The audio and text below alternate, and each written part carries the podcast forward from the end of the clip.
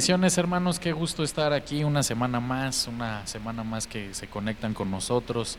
Ha sido un poquito complicado mantener el ritmo de, los podcasts, ¿verdad? Y probablemente se nos complique un poquito más en las próximas semanas, porque se nos viene el retiro, se viene el retiro aquí en la iglesia y pues esperamos verlos por acá, recibirlos por acá, va a ser de mucha bendición. Pero bueno, vamos a comenzar. Hoy está conmigo mi hermano Raúl. Dios los bendiga, hermanos. Esperamos ser de bendición en este. Amén, amén. Está mi hermano Gustavo Ruiz.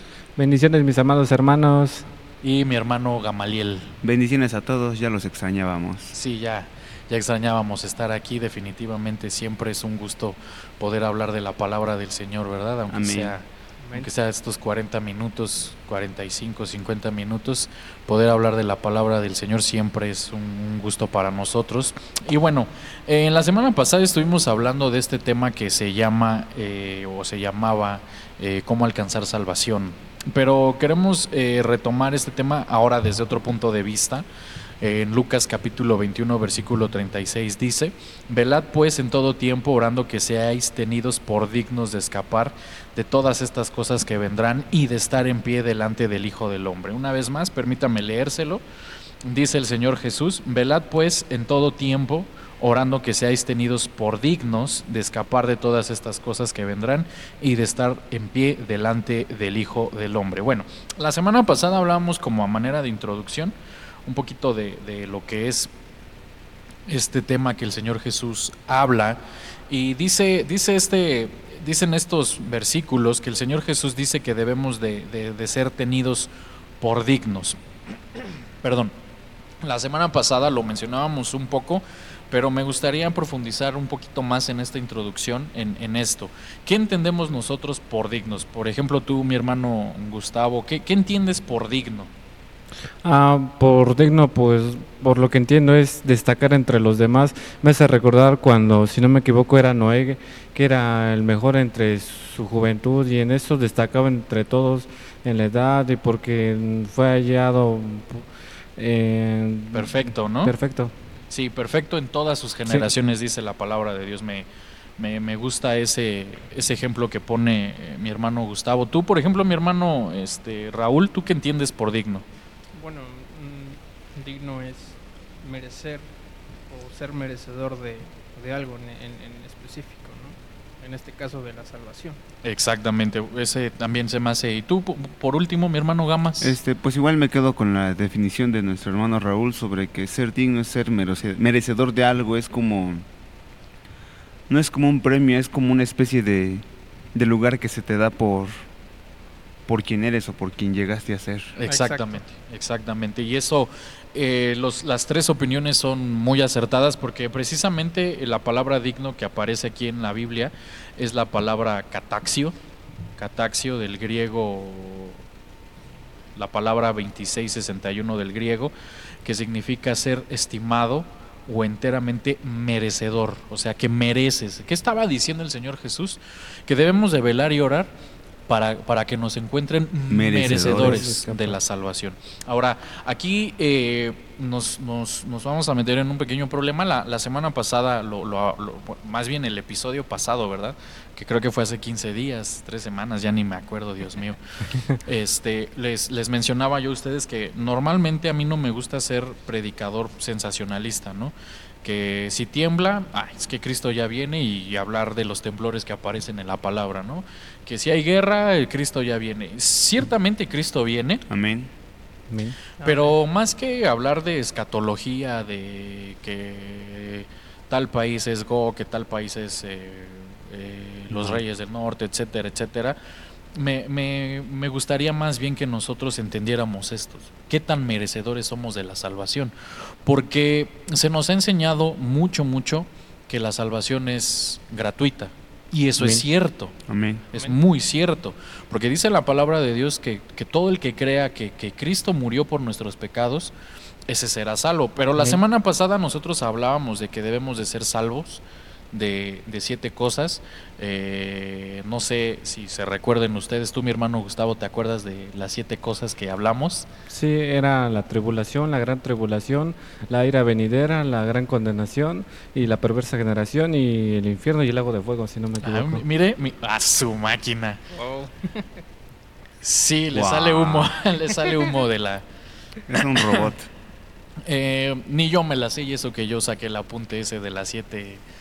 Pero bueno, eh, realmente, muy ciertamente, debemos de ser salvos del lago de fuego, salvos de, la gran condenación, de, esta perversa generación, etcétera, etcétera.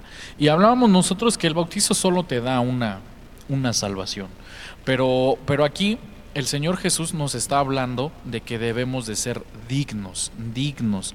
Y esta palabra a mí me hace mucho, mucho énfasis. sí, definitivamente. Me golpea mucho, me resalta mucho eh, este, este tema que, que el Señor Jesús habla, porque se nos ha predicado y se nos ha enseñado que no necesitas hacer nada que una vez que aceptaste a Cristo en tu corazón, eh, tu nombre fue escrito en el libro de la vida y ya. Como fue escrito con tinta de oro, no puede ser borrado. Hmm. Y ya, eres salvo. Pero aquí nos dice el Señor Jesús que debemos de ser tomados por merecedores. Y, sobre todo dice, dice que debemos de ser tomados merecedores de escapar de todas estas cosas. Ahora, eh, ¿qué, es, ¿qué es lo que se viene que el Señor Jesús dice? debes de merecer escapar. Ahora, permítanme hacerle otra pregunta, mis hermanos, ¿qué entendemos nosotros por escapar? Me imagino que, bueno, nunca me he puesto a pensar en el significado realmente de escapar, pero como que lo entiendo como una forma de preservar tu vida de algo. Ajá, tú, mi hermano Raúl, ¿qué, qué, opinas? Sí, concuerdo con la definición eh, y bueno, agrego también que escapar sería librarse, ¿no? Más que sería un, este, un sinónimo, lo veo como tal, de ser libre de algo que, te puede llegar a pasar. Exactamente, y por último, tú, mi hermano... Sí, estoy de acuerdo con ellos y también entiendo qué sería evadir, o sea, salir de todos esos problemas, evitar todo eso que tenga que ver. Miren, por ejemplo, la, la, la palabra que aparece aquí de escapar es la palabra que significa huirse, fugarse, evitar o esquivar. Entonces, ¿qué nos está diciendo el Señor Jesús? Que nosotros debemos de, esquivar los juicios que vienen, que debemos de, huir de los juicios que vienen. Y un ejemplo, eh, no, no está en el tema, no está en, nuestro tema, pero un ejemplo que, que, en lo personal me parece que, que viene muy, muy este, acorde a lo que nosotros estamos hablando hoy es eh, cuando dice la palabra de Dios en Génesis 19 que eh, déjenme encontrar el, el, versículo. Génesis 19 7 dice que vienen bueno el verso 1 dice que vienen a visitar unos ángeles a Lot y le vienen a avisar no le vienen a avisar que viene esta destrucción. Y usted sabe, ya conoce la historia, los hombres querían eh, conocer a... Ajá, querían conocer a estos hombres. Y en el verso 12 dice, entonces los dos hombres le dijeron a Lot, ¿a quién más tienes aquí? A tus yernos, a tus hijos, a tus hijas, y quien quiera que tengas en la ciudad, sácalos de este lugar, porque vamos a destruir este lugar, pues su clamor ha llegado a ser tan grande delante del Señor que el Señor nos ha enviado a destruirlo. Verso 14 dice que Lot va, habla con sus yernos y se burlan de él, ¿no? Se, se, ríen de él y le dicen, este viejo está bien loco. Pero, verso 15 dice, y al amanecer los ángeles apremiaban, apresuraban, dice otra versión, a Lot diciendo, levántate, toma a tu mujer y a tus dos hijas que están aquí, para que no seáis destruidos en el castigo de la ciudad. Mire, Lot fue hallado digno, fue hallado merecedor de ser salvo, pero ¿fue hallado merecedor por él o fue hallado merecedor por la intercesión que hizo Abraham por él? Creo que fue por la intercesión que hizo Abraham. Sí, porque al igual Abraham era como su cobertura y todo lo que tenía Abraham pues le ayudaba a Lot para ser beneficiado en lo que tenía Abraham. Exactamente, entonces, eh, qué, qué, qué buen apunte acaba de dar también mi hermano Gustavo, porque ciertamente algo que muchas veces se nos olvida a nosotros es esto, ¿quién da cuenta de nuestras almas? Así es. Nuestros pastores, nuestra cobertura. Y muchas veces la gente eh, se va en pleito, se va en desacuerdo y alcanzaremos salvación, así seremos merecedores de salvación a los ojos de Dios y estamos mal con nuestra cobertura. No. Pero y es que también también debemos de ser muy sinceros, ¿cuántos siervos son como Abraham que a pesar de que terminen pleitos con Lot, va y lo rescata de los reyes y intercede por él para que sea salvo? Pocos son los siervos que. Porque tú, tú le dices a un pastor, me voy a ir de la iglesia, ah, te va a caer la maldición jarocha, le dice. sí. Si tú te, yo me acuerdo un pastor, a mí me platicaba, que él fue a hablar con su apóstol y le dijo, mira apóstol, ya no estoy de acuerdo en la cobertura porque a mí el Señor me mostró algunas cosas y pues usted no es siervo de Dios. Ah, pues si tú te vas de la cobertura te va a agarrar un chorrillo que hasta te vas a morir. y dice el pastor, y sí me enfermé, dice, sí me dio un chorrillo que estaba a punto de morirme. Híjole. Entonces, realmente pocos son los siervos que son como Abraham, ¿no? Y bueno, era así nada más un apunte, debemos de escapar. La palabra de Dios muestra que nosotros debemos de escapar de 18 cosas. Son 18 cosas que muestra la palabra la palabra de Dios. La primera de ellas aparece en segunda de Timoteo 2:24 dice porque el siervo del Señor no debe de ser contencioso, sino amable para con todos, apto para enseñar, sufrido, que con mansedumbre corrija a los que se oponen, por si quizá Dios le conceda que se arrepientan para conocer la verdad y escapen del lazo del diablo en que están cautivos a voluntad de él. Mire, habla la palabra de Dios que debemos de eh, escapar de los lazos del diablo. Y creo que más bien me confundí, son 12 cosas de las que debemos de, escapar y son 18 lazos de que, aparecen en la palabra de Dios. Eh, no es nuestro tema, no son nuestro tema eh, los lazos, pero vamos a mencionar solamente algunos de los lazos con los que nos busca atacar el diablo. Y 18, también son 18 cosas que le dice Pablo a Timoteo los, los, los, hombres en los últimos tiempos van a ser así, así, así, así, así, eh, amadores de sí mismos, bueno, dice ahí, y estas 18 cosas es el 666 espiritual, que si nosotros estamos, porque 18 entre 3 da 6, entonces son 6 cosas que vienen a la carne, 6 cosas que vienen al espíritu y 6 cosas que vienen al alma.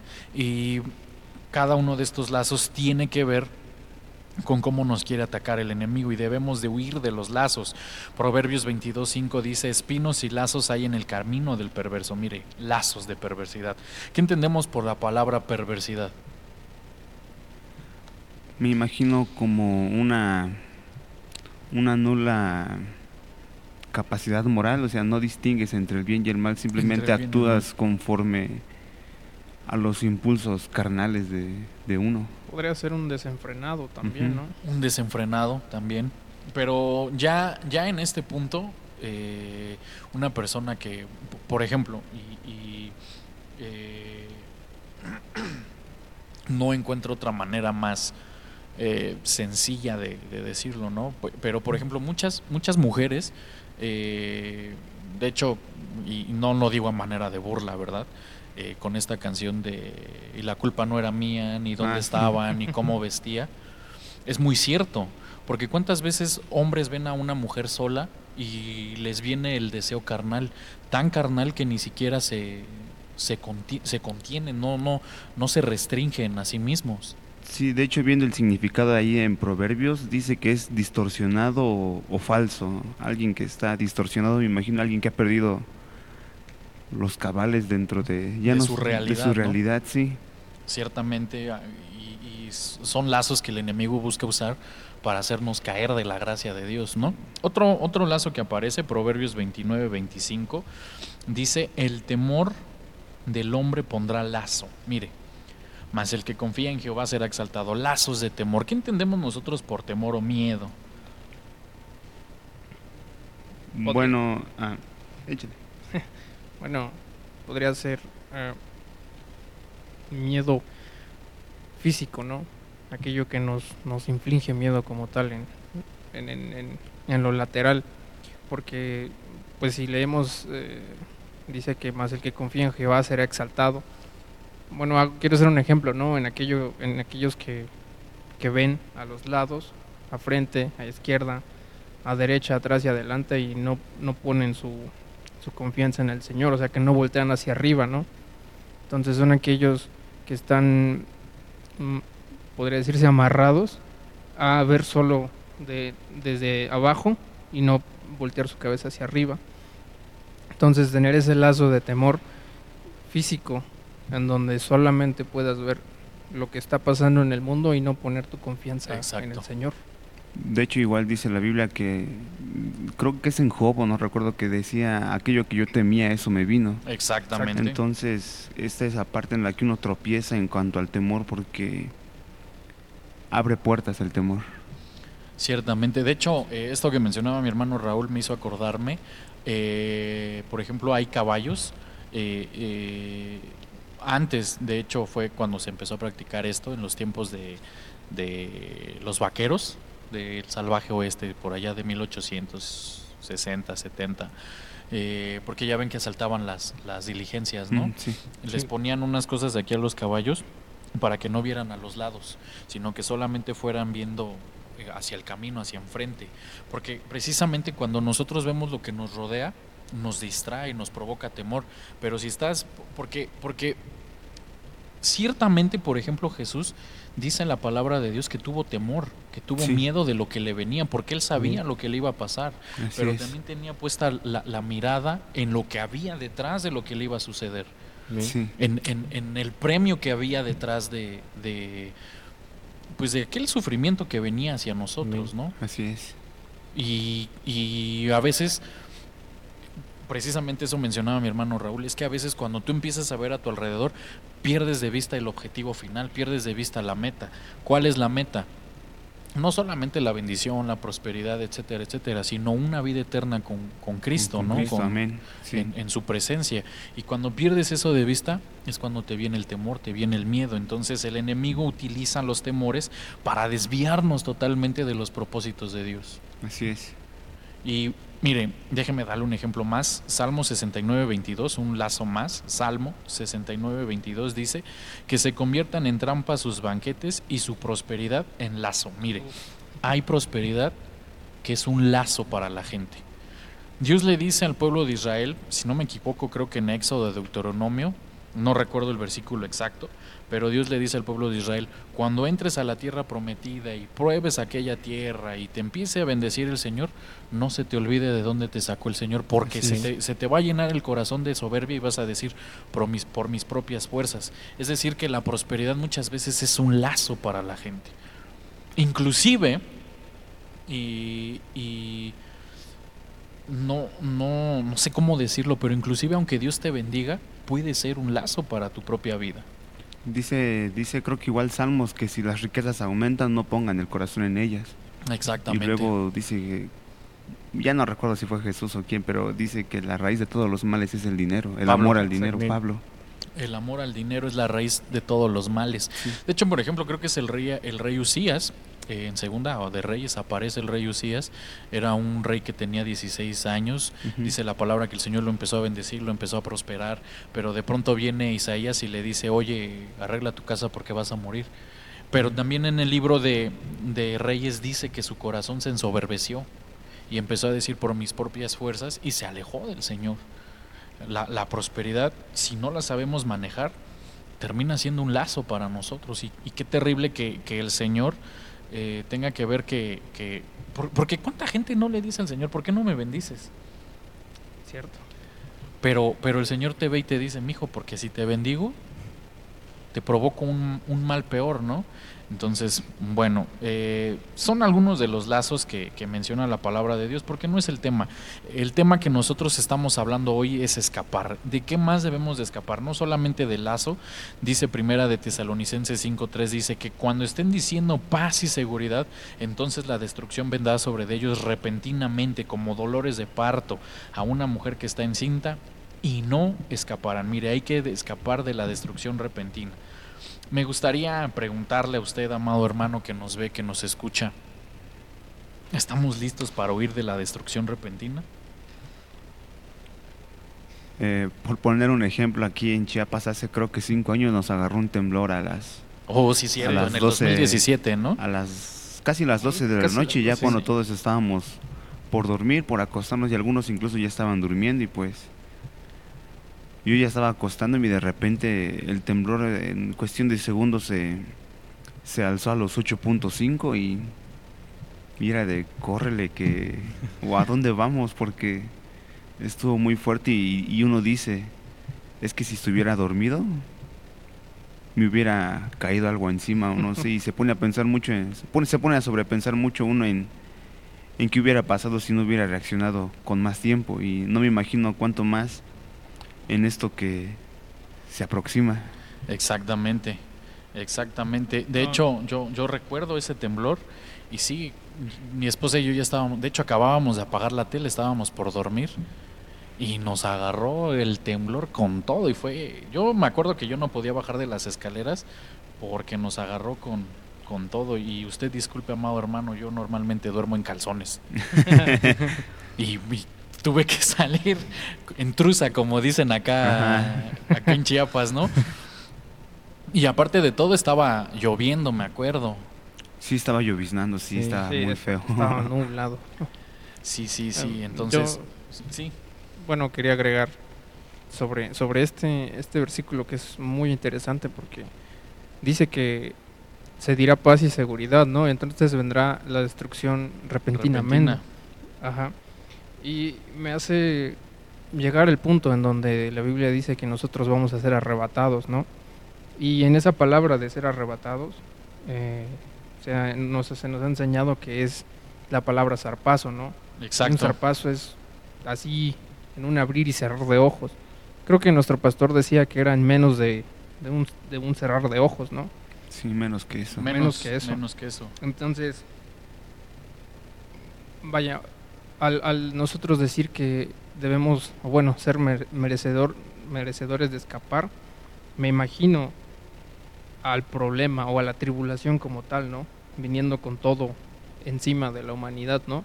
Y tener casi que el privilegio, ¿no? Por, porque es ser digno, el, privilegio de escapar de, tal manera en que, en que veas que esté a punto de, aplastarte. Exacto. Y, te lleve, porque a fin de cuentas, el versículo inicial, ¿no? Es, es velad porque no sabéis cuándo vendrá el Hijo del Hombre, ¿no? Exactamente, velad y orar. Velad y orar, porque eh, eh, ciertamente, eh, y, otro, otro, otro versículo que yo recuerdo es cuando Jesús dice, que será como en los días de, de, Noé, porque dice la, la palabra que, que, Jesús dice que comían y bebían y no sabían, no sabían que venía la destrucción, no, si no es hasta que, hasta que viene este, este Noé y entra al arca, que, que todos se dan cuenta de lo que estaba. Mateo 37, 38. Mateo 24, 39. Dice, y no comprendieron hasta que vino el diluvio y se los llevó a todos. Pero hay otra versión que, por ejemplo, la versión del jubileo dice, y no conocieron hasta que vino el diluvio y tomó a todos, así también será la venida del Hijo del Hombre. La versión eh, y dice, nadie llegaba a sospechar hasta que el diluvio los barrió a todos. Miren, ni siquiera, ni siquiera sospechaban, amado hermano. Esta es la versión intertestamentaria este, la versión textual, cuarta edición, dice, y no entendieron hasta que el diluvio llegó y se los llevó a todos. La del Código Real dice, y no se dieron cuenta de la oportunidad que tenían de arrepentirse hasta que llegó el diluvio y se los llevó a todos. ¡Wow, amado hermano! La versión de la Comisión Episcopal del 2011 dice, y cuando menos lo esperaban, llegó el diluvio y se los llevó a todos. Tengo que aclarar que esta es una versión católica, pero me gusta como dice, cuando menos lo esperaban, llegó el diluvio. La versión Kadosh dice, y ellos no sabían lo que estaba pasando hasta que vino el diluvio y fueron arrasados. Mire, mire nada más, amado hermano. La versión Peshita no comprendían, vino el diluvio y los arrastró a todos. Ah, creo que es la versión del peregrino. Es una versión que también me gusta mucho. Eh, esa versión del peregrino dice que ignoraron que ignoraron que venía el, el, diluvio y los arrasó a todos, pero no la encuentro ahora aquí en mis, en mis Biblias, pero bueno. Y yo me acordé porque aquí está. No, dice la del peregrino, y, ellos no se enteraron que vino el diluvio y se los llevó a todos. Bueno, es que yo me acordaba que había una versión que decía que ignoraron, pero se refería como cuando te dejan con las dos palomitas azules. Ah, ah o sea que sí escucharon, pero no. Exactamente. Mm. Por eso, por eso dice el apóstol Pablo en este versículo que nosotros leíamos que debemos de escapar de la, de la destrucción repentina porque se nos está predicando que viene pero la ignoramos. No de que no sepamos, la ignoramos de que, ah, sí, eso dicen. Pero la del código real me gustaba mucho como decía. O sea, sabían que tenían la oportunidad de arrepentirse, pero no la tomaron. ¿Qué opinas, mi hermano Gustavo? Pues es lo que veo hoy en día, por lo que, así como dice en Mateo, que como los días de Noé, hoy en día mucha gente niega a Cristo, no quiere creer, ignoran, porque la gran mayoría de este mundo ha escuchado por lo menos de Cristo, pero no, no, acepta nada, lo ignoran. Así pasó en los días de Noé y así sucederá. Qué, qué terrible. A mí, bueno, para, para agregar, no, o sea, de manera con gracia me recuerda mucho a la canción de Marino, ¿no? O sea, de la, gran, tribulación. ¿no? Sí. Y donde dice que qué ha pasado, ¿no? Dicen que una nave, mucha gente se llevó, ¿no? Hasta que se dan cuenta que realmente era la tribulación y Cristo vino. Y Cristo vino, ¿no? O sea, no, no me imagino estar en esa. Y una niña grita, ¿no? Sí, una grita mamá, ¿no? Sí. sí, bueno, nuestro pastor nos cuenta cuando se empezó a escuchar esa canción eh, en aquel tiempo y decía que a uno se le llenaba el corazón de temor por lo que explicaba. Eh. Cierto. Y bueno, personalmente a mí no me pasa, pero... Pero por lo menos te hace pensar. Sí, sí, sí. Te, si, si no te pones a meditar ni siquiera con esa canción, hay que trabajar algo ahí porque... Exacto. Porque sí te invita a, pensarlo. Exactamente, porque precisamente, y, miren, creo, creo que es muy importante que nosotros mencionemos esto. Tenemos un concepto de la venida de, Cristo muy hollow, hollowizado, muy, muy, muy, hollywoodense. Exactamente, exactamente. O sea, porque eh, hay gente que tiene la imaginación mucho más desarrollada que otras personas, ¿no? Y normalmente son los que hacen las películas. Entonces todos nos imaginamos que, que de pronto vamos a estar en las iglesias y pum, la, la ropa se va a quedar ahí y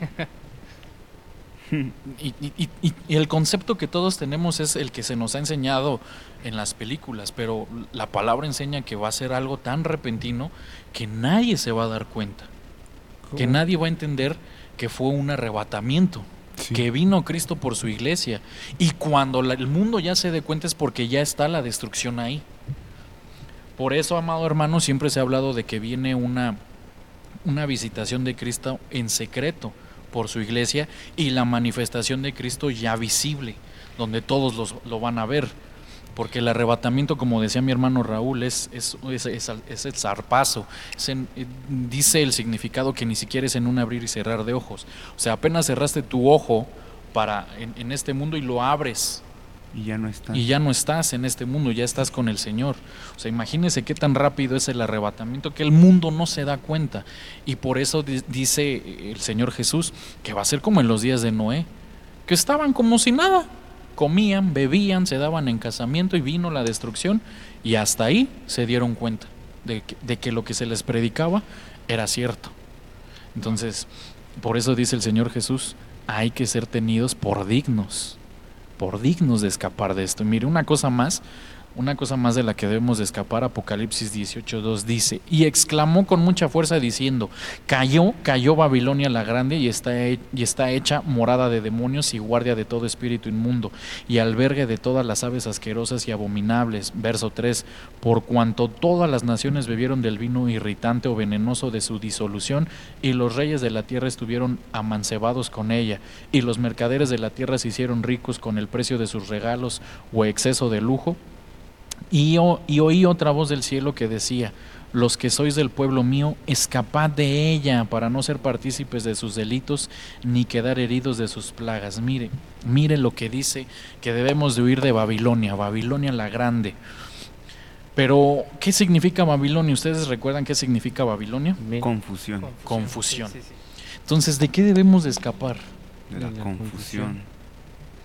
Pero por la cara que puso mi hermano Gamas está confundido. bueno, esto me recuerda a, a, los, a los vientos de, de doctrina. Sí, ah, exactamente. Esto que, que, que, se ve mucho hoy en día, porque muchos enseñan algo sobre, sobre la venida, ¿no? Desde los que dicen que solo los flacos entran hasta los que ven en terrenos en el cielo y pues yo me pongo a pensar en, en incluso podría ser este otras enseñanzas que ni siquiera no conocemos que, que se están dando y pues entre todo lo que hay, si uno no está realmente cimentado en la palabra y en lo que dice, sí lo pueden confundir a uno, incluso hasta hacerlo perder la fe en esto. Exactamente. También por lo que decía Mateo, porque vendrán muchos diciendo yo soy el Cristo, pero lo que significa Cristo es ungido, y vendrán muchos ungidos que darán diferentes testimonios, diferentes formas de interpretar la Biblia y se confundirán por las doctrinas. Yo quisiera agregar que eh, hay un versículo donde dice que muchos vendrían predicando conforme a sus concupiscencias. Y que estos son doctrinas de demonios, ¿no? Yo me imagino, eh, sí, hay, otro versículo que dice que conforme a doctrinas de demonios. Y, me lo imagino, ¿no? Como Babilonia, porque ciertamente, pues uno, el cristiano como tal, pues no quiero ser este, grosero, ¿no? Pero ¿cuántos conocemos realmente de lo que de lo que debemos de ser salvos o de lo que debemos de guardarnos, ¿no? porque a fin de cuentas todo lo que todo pecado en ignorancia es perdonado, ¿no? Eh, pero volviendo a, lo de Babilonia, es este el ser. Chale, ya me confundí. no, no es cierto. Este, pues llegar a ser, este, no, no, no, no, este, involucrarnos en, la, en las doctrinas de los de, los que predican conforme a sus concupiscencias, no ser partícipes, como dice este versículo. Que participaron. que participaron, no ser partícipes este, de, de las doctrinas de, demonios que son, mm, vaya, puede ser que muy permisivas, ¿no? En plan de, a lo mejor ya no se predique que se debe de guardar eh, los mandamientos o se permitan ciertas cosas como en otras iglesias, ¿no? En donde ya no se permite el velo o ya se deja, no quiero decir pecar, pero pues no se habla del pecado, ¿no? No se habla de que uno se tiene que arrepentir. Entonces, no mezclarse de, del vino venenoso de, Babilonia en estos últimos tiempos, ¿no? Qué, qué, buen apunte, porque de hecho, eh, ¿qué, ¿qué, representa el vino? el, el, mover, del Espíritu. Santo. El, sí, el gozo, el mover del Espíritu Santo. Pero si está hablando de que es un vino venenoso, estamos hablando de que no es un mover del Espíritu Santo genuino. Por eso, por eso, mire, Daniel dice la palabra de Dios que Daniel propuso en su corazón no contaminarse con los manjares del rey, ni con el vino del rey. Sí. Porque eh, hermano, es que es que mire, ciertamente lo que decía mi hermano Raúl dice que, habrá comezón de oír y que va a haber gente que predique conforme a su concupiscencia. La palabra concupiscencia significa conforme a sus placeres carnales. Y hoy en día la gente busca mucho iglesias en donde te prediquen eh, que está bien tomar, que está bien tomar, eh, fumar, eh, ser adúltero, no se predica contra el pecado, está bien el... el, el y, mire, no, no, no quiero ser yo, eh, porque ciertamente esta iglesia no es así. Eh, nosotros no, no, rechazamos ni homosexuales, ni transexuales, ni, ni, ni a nadie. Nosotros no rechazamos a nadie. Esa es la verdad. Esta iglesia está abierta para cualquier persona. Esa es la realidad de las cosas. Pero hay iglesias que no predican que eso está mal delante de Dios. Hay iglesias que te dicen, así te ama Dios. Pero llega un punto en el que Dios te dice que tienes que cambiar tu manera de ser. Es lo que nuestro pastor nos dice, pueden venir gente homosexual o gente de diferentes formas y el pastor siempre nos ha dicho, pero yo le seguiré predicando de la palabra de Dios. Exactamente. Creo que se hacía mención de que pues la iglesia es un lugar público, ¿no? O sea, no se hace excepción de personas. Exactamente, sí, porque, porque ciertamente eh, si usted quiere venir, nadie le va a prohibir la entrada y es más, se, lo aseguro, se lo aseguro, nadie, le, nadie lo va a juzgar, en esta iglesia nadie lo va a juzgar. Pero que usted quiera seguir así y también ser salvo, pues no, ahí sí perdóneme Perdóneme, pero no. Porque dice Primera de Corintios 6, 9, ¿no sabéis que los injustos no heredarán el reino de Dios? No erréis, ni los fornicarios, ni los idólatras, ni los adúlteros, ni los afeminados, ni los homosexuales. Y es que igual no nos vayamos tan lejos con la homosexualidad, sino quedemos en la parte de la idolatría, sino a quién tenemos en primer lugar en nuestras vidas. Exactamente. A Dios, A, los hombres. Y es que, y es que ahí hay, hay precisamente porque con toda esta ideología que se nos está metiendo en las series, en las, en las películas, en las novelas.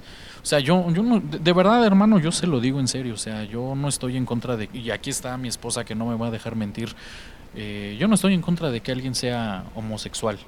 A lo mejor se escuche mal lo que yo voy a decir. Es tu decisión. Si te quieres perder, allá tú.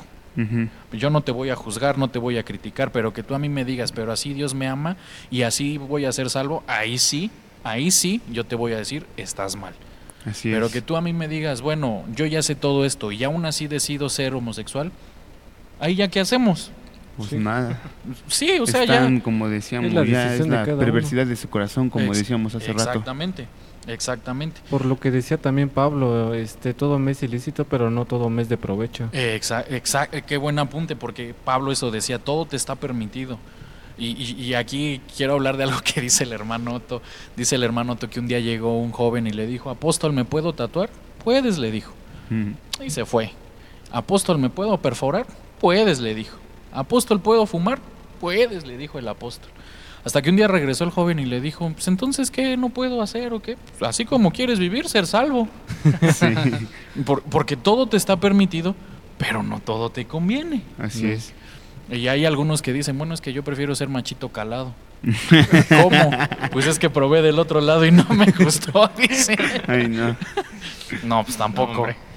tampoco, ¿no? O sea, hay que o sea, debemos de ser sinceros, hermano. Yo por eso le digo, o sea, a lo mejor no le gusta el mensaje si usted es de este de esta comunidad. En lugar de criticar, pregúntenos por qué, o sea, porque la Biblia lo dice, no te engañes ni dejes que te engañen. Igual dice, creo que en Eclesiastés regocíjate, oh joven, eh, con la mujer de tu juventud, o regocíjate en tu juventud, pero luego dice que el Señor al final este va a dar cuentas de lo que has hecho. Exactamente. Creo que es la que dice, joven, sigue tu corazón. Ah, sigue tu corazón. ya más adelante sí dice que yo, yo te juzgaré conforme a tus obras, me parece que dice. Exactamente. Entonces, y es que es que Babilonia representa precisamente esto. Es que tal pastor dice, pero ustedes dicen, y es que tal apóstol dice, y fulano pero pero por eso Pablo dice, no te engañes, ni dejes que te engañen, porque esta es la realidad. Igual creo que lo hemos mencionado últimamente mucho en estos episodios que decíamos que como el Señor le dijo a su pueblo, ten cuidado de ir al lugar donde yo te diga. Exactamente. Porque ahí vamos a recibir la palabra que vamos a necesitar y la que nos va a ser de bendición a nosotros. Exactamente. ¿Por qué ir a otras partes? Sí, porque a veces, eh, por ejemplo, yo aquí me acuerdo de una hermana, Dios le habló y le dijo, regrésate a llamada final, ella se había ido a otra iglesia eh, y Dios le habló a esta hermana y le dijo, Él es tu pastor, allá es tu casa, allá te voy a hablar, allá te voy a bendecir, allá me vas a conocer. Y cuando regresó la hermana, esto se lo platicó a, nuestro pastor. Pero a los 15 días le dijo a nuestro pastor, ¿sabe qué? Que mejor me regreso a la otra iglesia, porque allá va toda mi familia, allá van todos mis amigos, y pues en esta iglesia yo no conozco a nadie. Y se fue. Se fue. Entonces, a veces, y, y perdóneme hermano, pero la familia no salva. Así es. Tener muchos amigos no salva. O sea, te salva hacer la voluntad de, del Padre. Y, Amén. Y, es precisamente por eso que Dios... Y es que, y es que mire, hay, hay otro versículo en Apocalipsis donde grita el Señor, salid en medio de ella. Está hablando de Babilonia y grita el Señor, salid en medio de ella. Porque no es que Babilonia se haya metido a la iglesia, es que la iglesia fue a meterse a Babilonia. Sí. O sea, no es al revés, no es que no es que el enemigo busque confundirnos, no, la iglesia solita buscó confundirse. Y creo que este ejemplo claro lo podemos ver con el pueblo de Israel, con el pasar del tiempo, desde que salió de Egipto hasta, hasta todo lo demás. Siempre estuvo como que siempre fue una muy, muy mala su maña de siempre contaminarse con todo lo demás. Sí, sí, de hecho lo vemos. Dios le dijo, no te contamines con las mujeres, no te contamines con las costumbres. Con las naciones que sí, sí, por, sí, sí, por ejemplo, si ustedes leen todo el libro de jueces, dice la palabra, se levantó tal juez para librarlos de la mano de fulano, pero tiempecito después se volvieron a alejar del Señor, volvieron a contaminarse y otra vez vinieron los enemigos y así primera y segunda de Reyes, lo mismo. Lo mismo, sí, y es como que qué terrible que están cayendo, se levantan y vuelven a caer. Exactamente. Mire, me mandaron aquí Jeremías 51, 45. Salid en medio de ella, pueblo mío, y salve cada uno su vida del ardor de la ira del Señor. Mire, porque, porque ahí, nos, ahí nos metemos nosotros. Mire, se nos está yendo el tiempo, déjeme darle uno más. Apocalipsis 12, 14 dice, pero Dios le dio a la mujer dos grandes alas del águila para que escapara volando lejos del dragón hacia el lugar en el desierto donde la cuidarán durante tres años y medio. Hay que escapar de la ira del dragón. Esta habla de la gran tribulación. En donde si nosotros no fuimos arrebatados, amado hermano, nos va a perseguir el dragón. Y precisamente por eso aquí aparece la, la mujer es la iglesia. Y aquí se ha hablado mucho de las, las alas de águila, son ministerios apostólicos genuinos de parte de Dios que siguen cuidando a la iglesia genuina del Señor, que son dejados para seguir ministrando, predicando y para que siga habiendo salvación.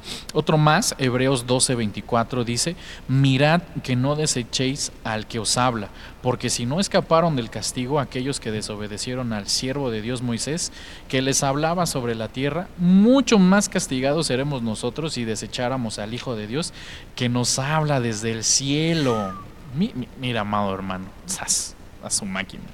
Hay que, escapar, hay que escapar del castigo que viene del cielo. Mire, mire lo que dice aquí Hebreos. Si no escaparon cuando Moisés les predicaba, que era un hombre, cuánto menos nosotros seremos castigados si desechamos al Hijo de Dios que nos habla desde los cielos. Precisamente por eso decía el Señor Jesús que va a ser como en los días de Noé, porque están escuchando el mensaje de Cristo, pero lo ignoran. O sea, ignoramos que, Dios y, y, precisamente aquí lo hemos hablado muchas veces, Pedro lo dice, no es que se esté tardando, te está dando chance de arrepentirte. Así es, amén. Pero llega un punto en el que Dios dice, suficiente. Y amado hermano, yo que, el Señor nos, como decían las abuelitas antes, va, que el Señor nos haga reconfesados. sí. Eh, segunda de Pedro 2.20 dice ciertamente si habiéndose ellos escapados de las contaminaciones del mundo por el conocimiento del Señor y Salvador Jesucristo, enredándose otra vez en ella son vencidos. Su postrer estado viene a ser peor que el primero. Mire, hay que escapar de la contaminación del mundo. Por eso también decía Pablo, no te amoldes a la manera de pensar del mundo. Ya lo hablamos nosotros cuando hablamos mucho de, del cambio de, mentalidad. Debemos de escapar de la manera de pensar del mundo, amado hermano. Mire, para terminar, Hebreos 2.2. Porque si el mensaje anunciado por los ángeles tuvo validez y toda transgresión y desobediencia recibió su justo castigo, ¿cómo escaparemos nosotros si descuidamos una salvación tan grande? Esta salvación fue anunciada primeramente por el Señor y los que la oyeron nos la confirmaron. Mire, debemos de escapar del justo castigo a la desobediencia. Mire, amado hermano, por eso decía el Señor Jesús, velad y orad. Velad y orad. Amén. ¿Algún apunte final, mi hermano Raúl? Sí, los, los animo ¿no? a todos a que busquemos y velemos y oremos, estemos conscientes de esto, ¿no? Porque si la ira, dice la Biblia, ¿no? Que el dragón vendrá con, con furia e ira por la iglesia, si nos vendamos, ¿no?